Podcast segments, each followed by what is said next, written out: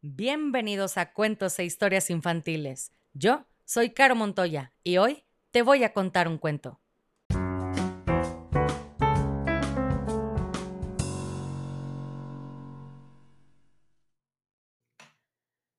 Y el cuento del día de hoy se llama La fórmula del doctor Funes, capítulo 15, La fábrica.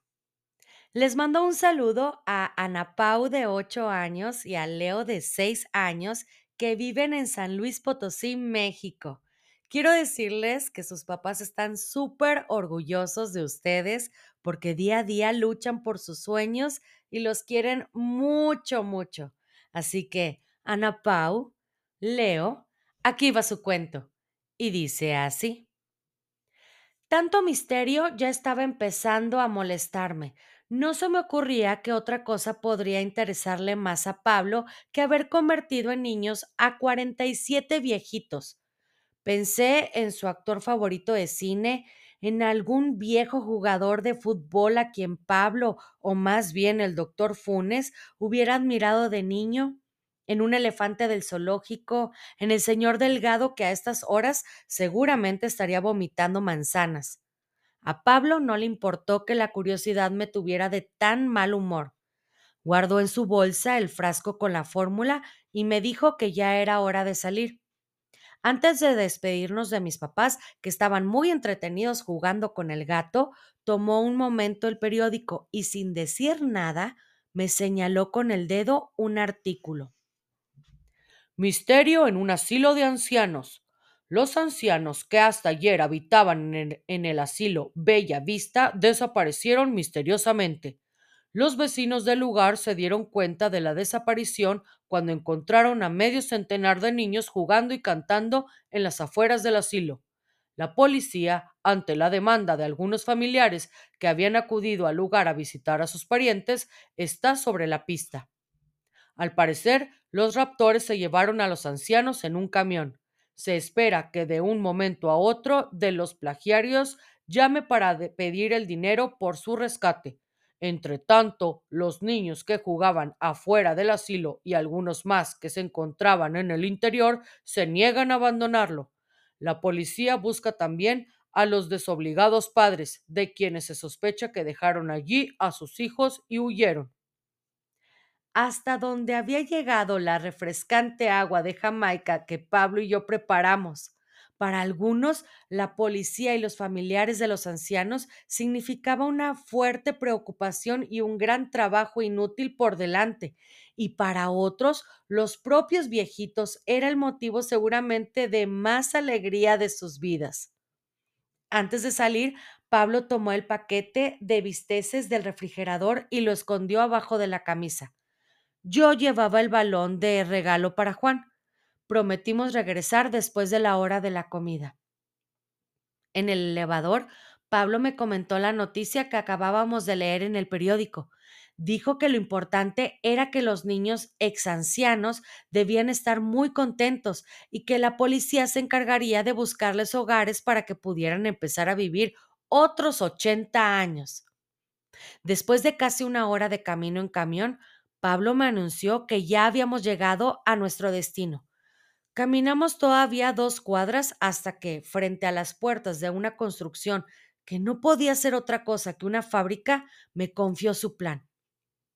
Haz el bien sin mirar a quién, me dijo. Lo que ahora haremos será dejar a la suerte quiénes serán los nuevos niños que agradecerán a mi fórmula su juventud. Una especie de lotería. La mera verdad no entiendo nada. Pues ahí te va. Vamos a echar un chorro de la fórmula en este depósito. Me señaló un tanque enorme que tenía al lado una escalera. Allí se almacena agua que sirve para la fabricación de cerveza. Si echamos en ese depósito una cantidad razonable de gotas de mi descubrimiento, las cervezas que se fabriquen con esa agua harán que la gente se las beba y rejuvenezca. Algunos tendrán 14 años, otros 7 y otros hasta un mes de nacidos. Haz el bien sin mirar a quién. Yo todavía no estaba muy convencido de que convertir a los adultos en niños era hacer el bien. Imaginé a unos papás que de buenas a primeras se volverían compañeros de juego de sus propios hijos, o a un muchacho que en una fiesta tuviera que cambiar su cerveza por una mamila, o el presidente con ganas de ponerse a jugar fútbol en la calle. ¿Y cómo vamos a echarle la fórmula al agua? Le pregunté sabiendo que, aunque a mí me pareciera difícil, para él iba a ser algo sencillo. Además de que la barda que había que saltar estaba muy alta, la fábrica estaba custodiada por tres perros que no se veían con cara de buenos amigos. En vez de responderme, puso manos a la obra, sacó el paquete de bisteces, a los que les untó con el dedo un poquito de la fórmula y se los lanzó uno por uno a los perros que nos ladraban tras la reja. Sobra decir que se los devoraron de un solo bocado. También sobra decir lo que sucedió después. Los perros se pusieron como locos de contento y en cinco minutos se convirtieron en tres inofensivos y juguetones cachorritos. Al siguiente paso fue escalar la barda, que resultó difícil, pero no imposible gracias a que yo le di la idea a Pablo de hacerle banquito para que él se trepara. Una vez adentro, mientras yo vigilaba que nadie nos viera, se subió por las escaleras y al llegar al tanque echó en él casi todo lo que sobraba de la fórmula. Por mí me hubiera llevado a uno de los cachorros, pero ya había sido suficiente con lo de Pablo y el gatito. Además, pensé, ya crecerían otra vez y volverían a cuidar la fábrica. El plan de Pablo, la verdad, no me había parecido tan divertido, ya que nunca íbamos a saber quiénes habían sido los de la suerte de convertirse en niños tan solo por echarse un trago de cerveza. Y colorín colorado, este capítulo se ha acabado, y si no eres feliz, has fracasado como lombriz.